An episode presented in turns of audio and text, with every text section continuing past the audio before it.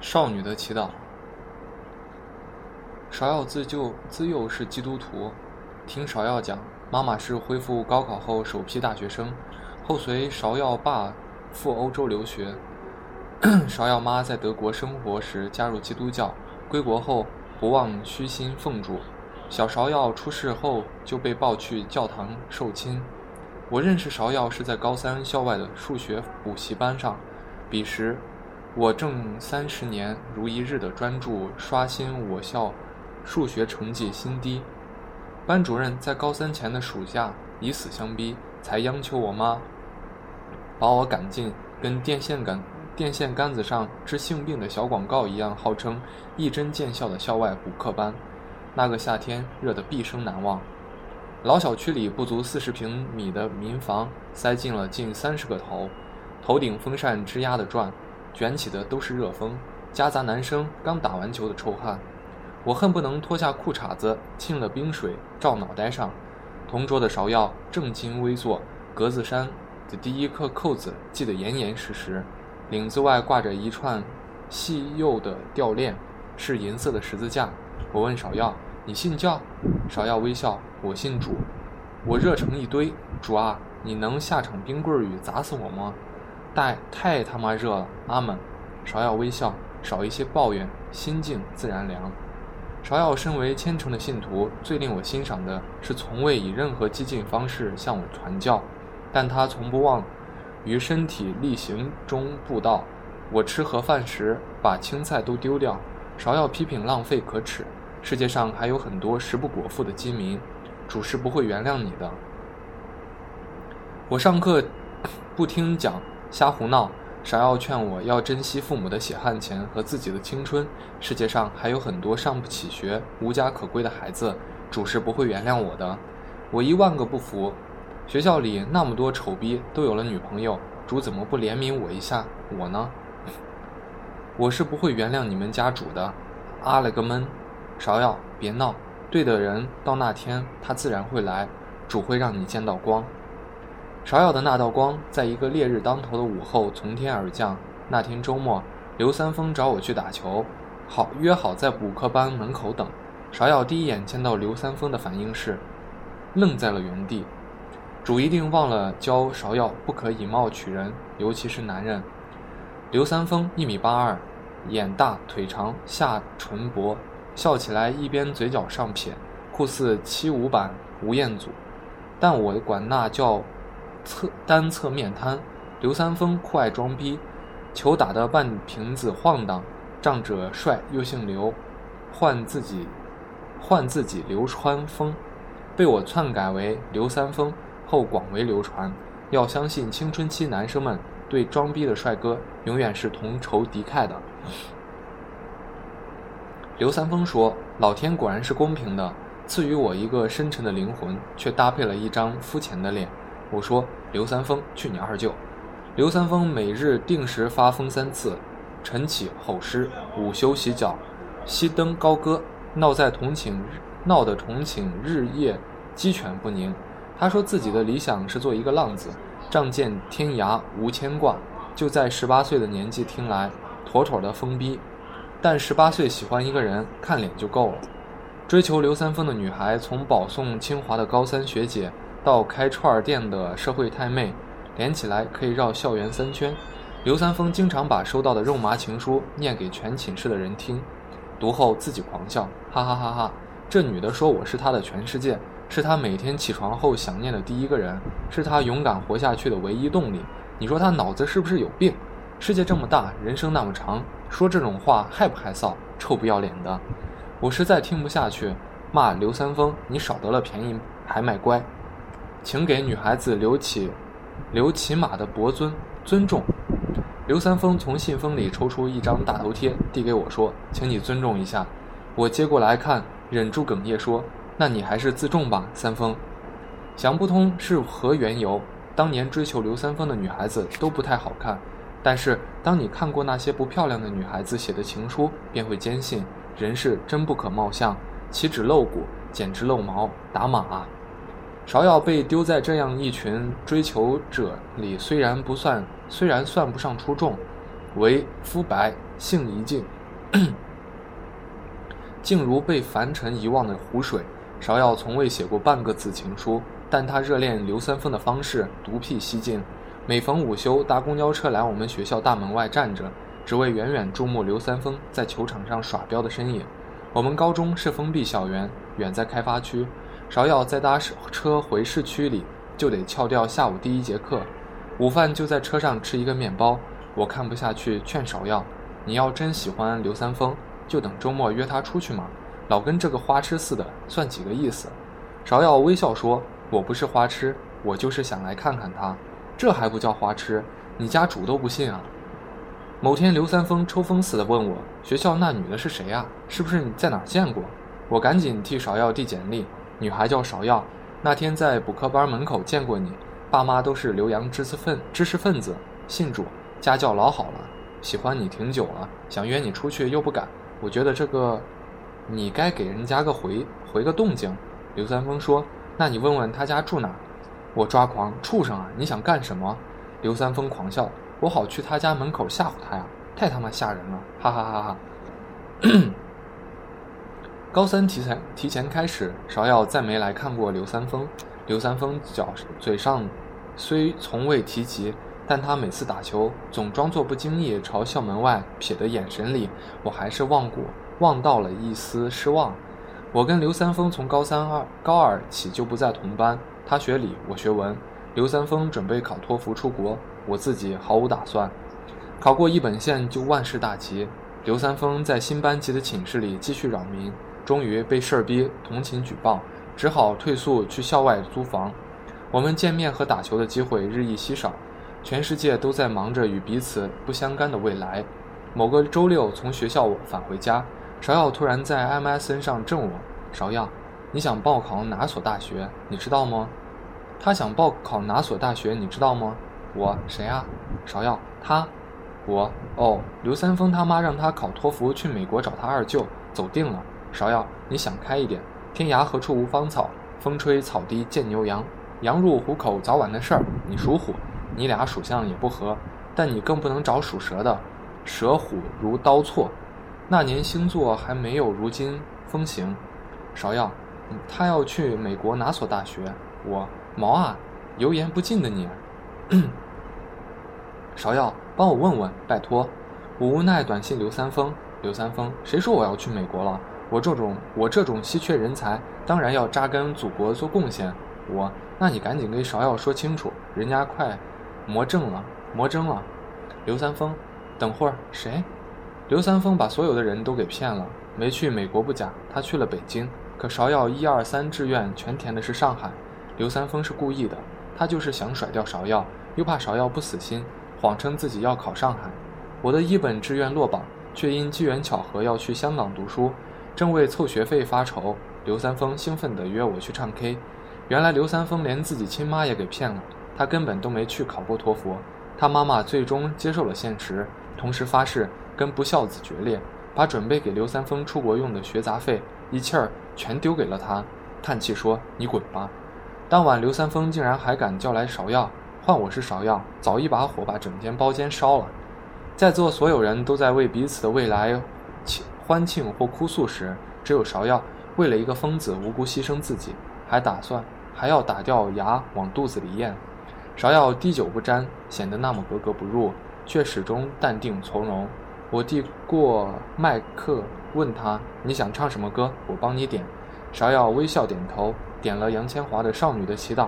女孩一开口，喧闹的包厢瞬间安静。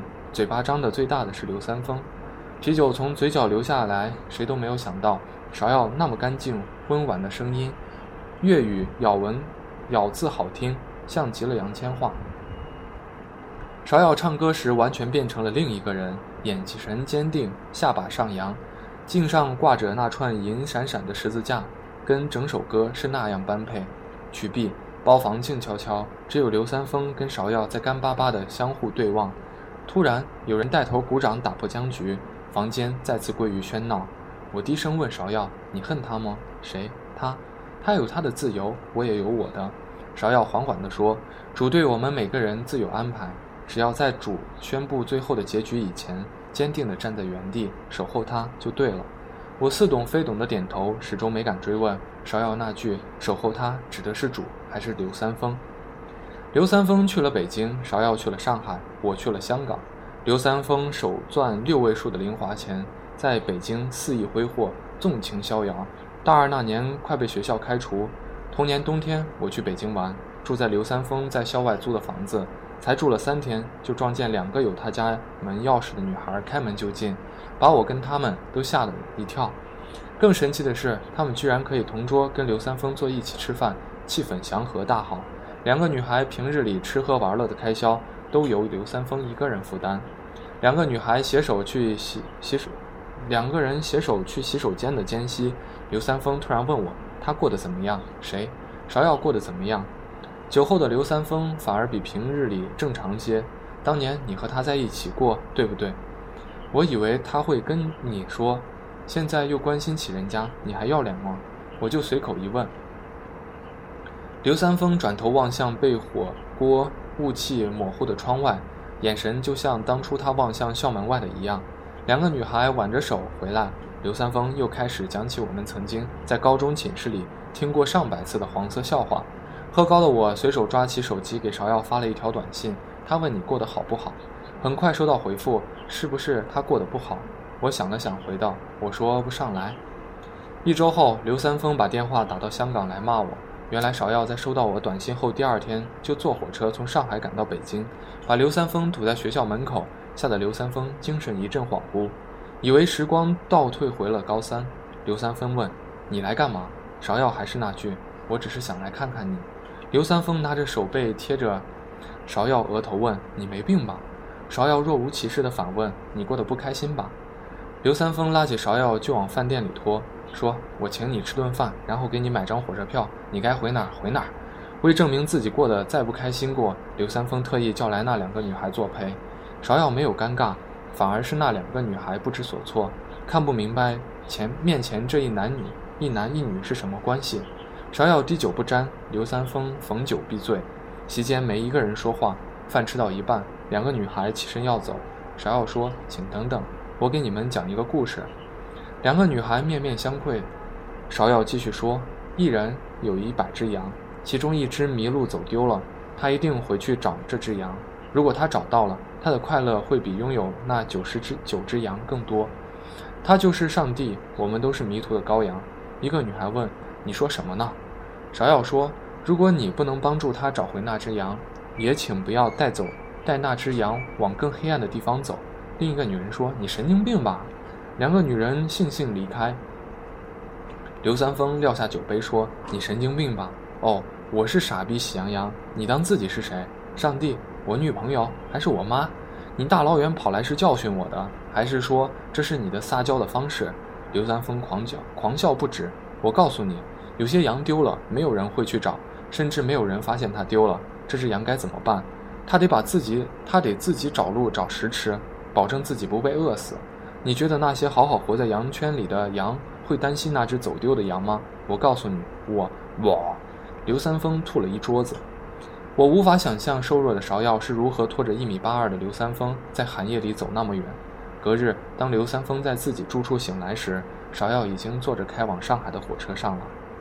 刘三丰到底还是活腻歪了，开始满世界狂。满世界作死。大四那年，刘三丰被学校劝退，他妈留给他的钱也挥霍干净。他开始全国各地做小买卖，倒卖二手篮球鞋，跟人合伙开奶茶店，代理不知名牌烟酒，到最后全都赔了钱。因为刘三丰做事跟做人一样，没没有长没有长性，唯一坚持不懈的爱好就是作死。一次途经深圳，刘三丰在夜店里喝醉闹事儿。被痞子捅了一刀，送到了医院，脾脏摘除。他本就不多的积蓄，又被一个又一个女孩消耗殆尽，身上所有的钱加起来都不够付住院费，发来短信问我借。香港距深圳以小时车程，我携自己向同学借来了千八百块钱去医院看他。刘三丰脸色苍白，才做过手术，见着我居然还能一气儿不停地臭拼。刘三丰说。你看到对面床上那老头没有？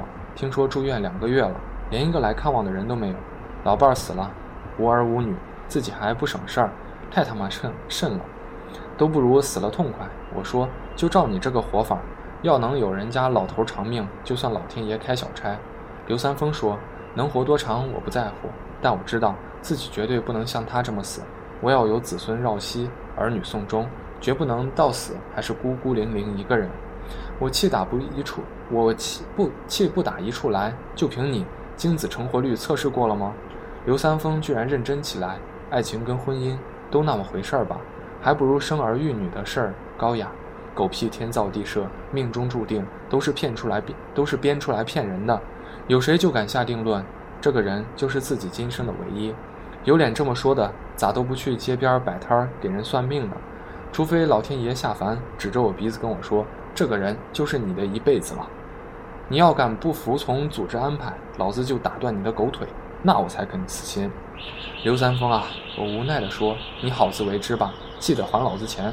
你别走啊，再陪我聊会儿。”刘三丰不依不饶：“你听说过智利有一座活火山吗？去你二舅，火山是死，活是死，干老子毛事儿。”刘三丰自言自语：“火山的名字我给忘了，反正智利一个农村。”活火山不定期会喷发，长则几年，短则一天，好几次。喷发的时候，方圆十里地内都会化为灰烬。但火山安静的时候实在太美了，吸引络绎不绝的情侣去那里拍婚纱照，还有人直接在山脚下办婚礼，刺激啊！赶上火遮，火山正好喷发，就死了人了。但还是不断有人去冒险，因为当地人说。一起去过火山的情侣，要是能活着回来，就说明你们命中注定是一对儿；要是倒霉化成了灰，就说明你们的爱情是受诅咒的，活该。我将信将疑，你听谁说的？刘三丰说：“我二舅说的。他跟我舅妈在美国结婚前就去过。”我问：“那你二舅跟你舅妈百年好合了吗？”刘三丰说：“我舅妈后来得癌症死了，我二舅又娶了小老婆。”我说：“那你还敢去？”刘三丰说。要是有人敢陪我去，我就敢去，临死也拉个垫背的。我断定这一切又是刘三丰自己杜撰的。半个月后，某位知全球知名的教授传教士来香港开超级大型传教会，新界元朗大球场座无虚席，场面壮观。传教士让大家举手，其中两万人是信徒，两万人是信徒带来的普通群众。传教士当晚的任务就是要让那两万群众牵起主的手，此生跟主走。我的大学就是一所教会创办的学校，学校在每一位内地新生入学时都配对了一个基督教亲善家庭，一切为了照顾生活，一为照顾生活，二为弘扬教义。我的亲善父母都是极其善良的人，几年来不懈劝导我跟随着主，可惜我一直未能如他们所愿。那次带我去传教会是他们使出的必终极必杀。演讲最后，美国传教士问：“有人愿意今天跟随着主吗？”的，请，请下台来。算我在内，只剩不足千人还端坐台上。亲善父母姓声问我：“真的不想下台去吗？”我微笑着摇头，稳如顽石。但坐在他们中间，心情尴尬，假装拿出手机来玩。突然就想起了一个人，我给芍药发去短信，我在听传教会，仍然没有跟随着主，心里依旧很愧疚。我收到芍药回来的短信，你今生有没有坚定不移地相信过一件事或一个人？是那种至死不渝的相信。如果你也有，我不说你也会懂。如果你没有，切，切忌强求，因为质疑是对爱最大的不敬。你只要听从自己的内心，爱你想爱的。跟随你愿意跟随的。刘三丰出药出院后，芍药从上海飞到深圳，再次陪伴自己的爱人身边。这一次，刘三丰没有再赶芍药走，芍药为此耽误了毕业找工作，不想再回上海，干脆留在了深圳。但最可恨的是，刘三丰复原后又不知道他下一站去哪里。刘三丰每一次的离开，都让芍药之前的一切努力化为虚空。而他继续过着躲避全世界的生活。芍药做了一个令人啧舌的决定，他去考了空姐，从此时常可以借工作便利飞到刘三丰经常流窜的那几座城市。每次见到刘三丰，还是什么都不做，仍只为看刘三丰一眼过得好不好。芍药的母亲为此痛心不已，不管怎么劝芍药都不听。恐怕他如他如何都想不通，究竟是怎样一个连对方名字都不知道的男人，把自己的女儿迷成了这样。无奈之下，开始给芍药安排相亲，但以芍药的个性，从来不会对自己不喜欢的人事激烈激进的反抗。他只需要我行我素，实在迫不得已才去见上一两个相亲对象，但没有人会跟芍药见上第二面。我不忍心地问芍药：“你到底要容忍他到什么时候？”“不是容忍。”芍药纠正说，“容忍一个人都是迫不得已，我是自愿的，是守候。”芍药从不计较刘三丰从哪里来，从不追问刘三丰要往哪里去。在外人眼里，那不过是自欺欺人的苦等；但在芍药自己心里，那是守候。女孩子撒娇耍赖、寻死觅活的手段，芍药并非不懂。她只是不想让自己的爱情沦为一场技巧。如果真靠这些才能留住刘三丰，她宁愿放他走。那些年，芍药每一次心甘情愿地来到刘三丰身边，都重复着自己最初见到刘三丰时的那句话：“我只是想来看看你。”当刘三丰好了伤疤忘了疼，重新回归放荡作死的日子，芍药就再次悄然退退居。芍药在刘三丰最需要他时，像光一样降临；在刘三丰遗忘他时，默默为他祈祷。芍药还是从未对刘三丰说过哪怕一个字的情话，但他把自己活成了一封情书。那几年间，我时常想起芍药曾问我的那个问题：你今生有没有坚定不移地相信过一个人或一件事儿？那是一种至死不渝的相信。我想自己的答案答案大概是有吧。比如，我相信世上没有注定会在一起的鸳鸯，只有注定无法在一起的冤家。比如，我相信感情世界里永远不存在公平，幸运也只会降临在少数人头上。比如，我相信唯一有资格考验爱与信仰的只有时间。二零一四年二月，我收到了一封婚礼请典，白色请典的封面上印着一个小小的红金色十字架。芍药随后打过来电话。他想请你当伴娘、伴郎，我反问，他为什么不自己跟我说？芍药说，他不好意思吗？我说，呸，世上还有他不好意思的事儿，欠我八千块钱到现在还没还，臭不要脸的，肯定是他没什么朋友才想起我来的。芍药在电话那头笑起来，现在他的债就是我的债了，会还你的，放心，真心佩服你。我调侃说，跟他肯定吃了不少苦吧？还好，芍药说，还好。那段时间，时间我刚决定要离开生活了七年半的香港，办理辞职和搬家忙得焦头烂额，答应了四月份去上海参加婚礼，要开始新生活的兴奋劲儿完全被亲，被漫长的告别消磨殆尽。我最后跟我的亲善家庭父母吃了一顿饭，感谢他们在这些年里以主的名义对我的关爱。婚礼在陆家嘴的一间小教堂举行。那天早上。各路人马在酒店里忙前忙后，造型师在房间房间里给伴郎们收拾发型。新郎刘三丰反倒懒懒得弄，窝在沙发上发呆。大概他觉得，就算自己剃个八八八两金的脑袋，也还是一个帅逼。我百思不得其解，问刘三丰：“就凭你，怎么会结婚呢？”刘三丰继续窝着说：“还记得我跟你讲过的，在智利的那座活火山吗？”我惊讶地说：“你跟芍药真的去过了？”刘三丰说：“没有。”我问：“害怕？”刘三丰狡辩：“都过了安检，只是最后没登机。”我笑着说：“怂了。”刘三丰说：“我没跟你说过吗？”我什么？刘三丰：“我有严重的恐飞症和幽闭恐惧症。”我印象中的刘三丰好像真的是去任何地方都坐火车，而且从来没有出过国。原来他当年死也不肯去美国，竟然都是因为恐飞。后来我也曾患过恐飞症，深深知道那是怎样一种感觉。那感觉就像是飞机每颠簸一下，自己每呼吸一次，都离死亡更近一步。原来他不是真的疯子，他也会怕死。我感到万分惊讶，生活竟然真的如此讽刺。一个曾经梦想仗剑走天涯的浪子，居然恐飞。更讽刺的是，他的未婚妻还是一名空姐。二零一三年冬，刘三丰的妈妈去美国投奔刘三丰舅舅的第二年，因为再也无法忍受失败婚姻带来的常年痛苦，服下一整瓶安眠药自杀。被幸所幸被舅舅一家人及时送到医院抢救，起死回生。原来刘三丰的爸妈在他高三那年离婚，一对曾经被世人羡慕佳偶天成的才子美女，在经历二十年的恶战与苦熬后分道扬镳。那正是刘三丰跟芍药刚在一起一起的那年。杨洋舅舅打来岳阳电话，让刘三丰赶快赴美国看望妈妈。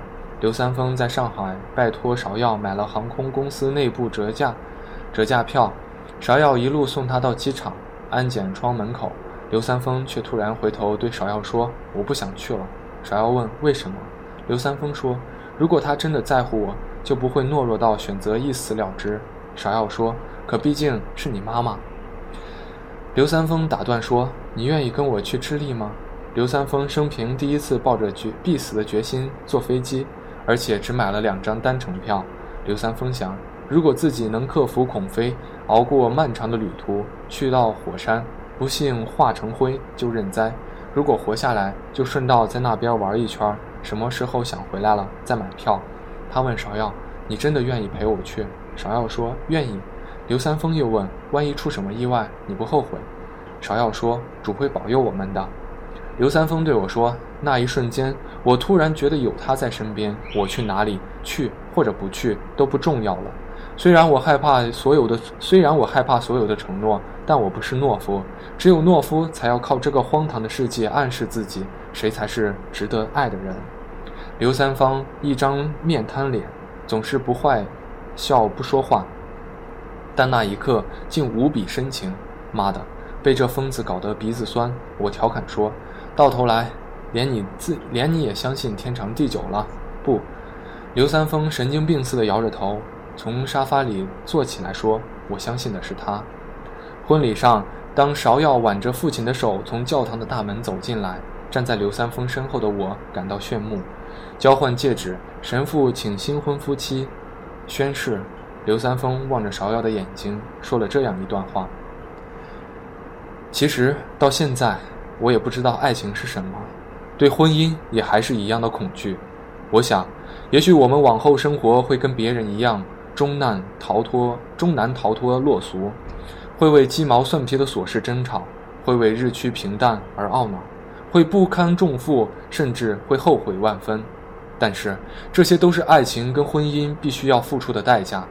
世上没有任何一种幸福的背后是毫无怨言的，但我们还是选择去爱，去结婚，因为我们都害怕孤独终老。